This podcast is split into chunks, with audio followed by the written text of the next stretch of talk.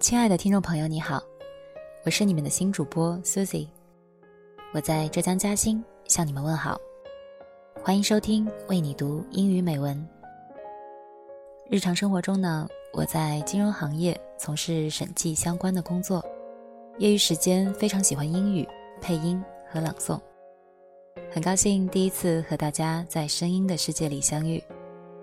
你在哪里听节目呢？欢迎留言告诉我哦。作为两个孩子的妈妈，看着两个小生命一点点长大，每天也都会给我带来不同的感悟。今天想为你分享一段生命的故事，希望你们喜欢。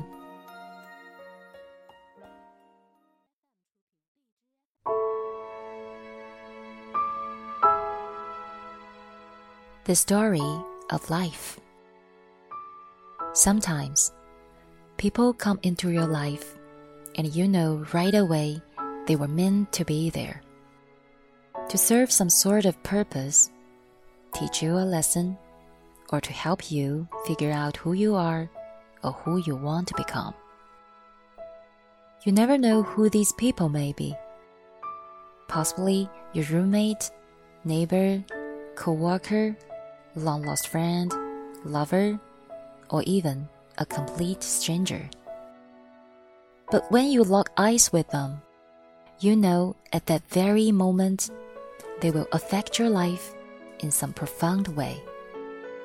And sometimes things happen to you that may seem horrible, painful, and unfair at first. But in reflection, you find that without overcoming those obstacles, you would have never realized your potential, strength, willpower, or heart. Everything happens for a reason. Nothing happens by chance or by means of good luck. Illness, injury, love, lost moments of true greatness, and sheer stupidity all occur to test the limits of your soul. Without these small tests, whatever they may be, life would be like a smoothly paved, straight, flat road to nowhere.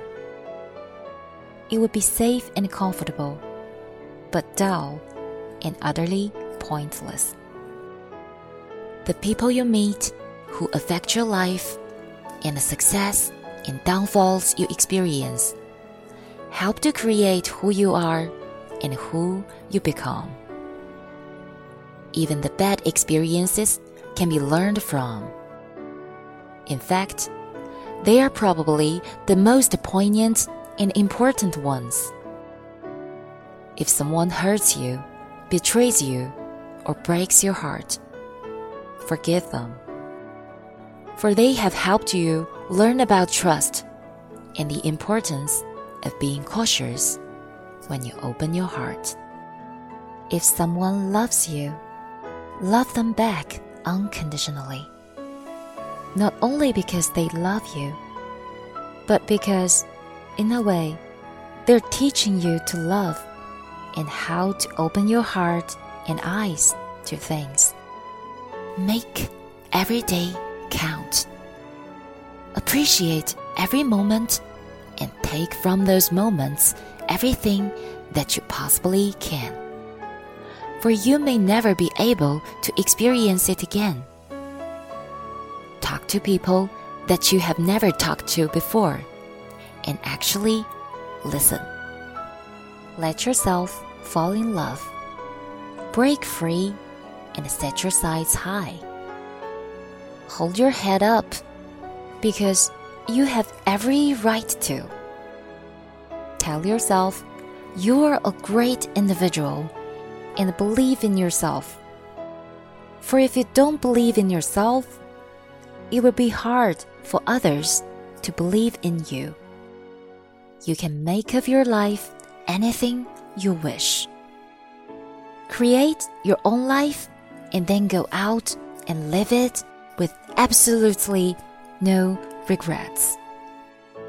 Most importantly, if you love someone, tell him or her.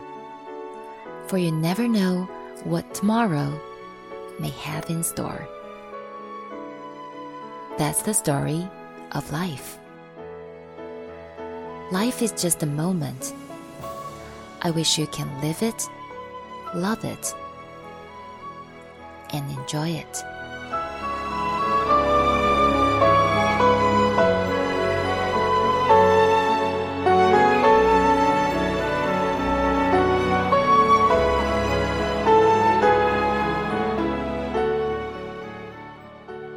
亲爱的听众朋友，今天的节目就到这里，我是 Susie。愿你书写出属于自己的独一无二的生命的故事。我们下期再会。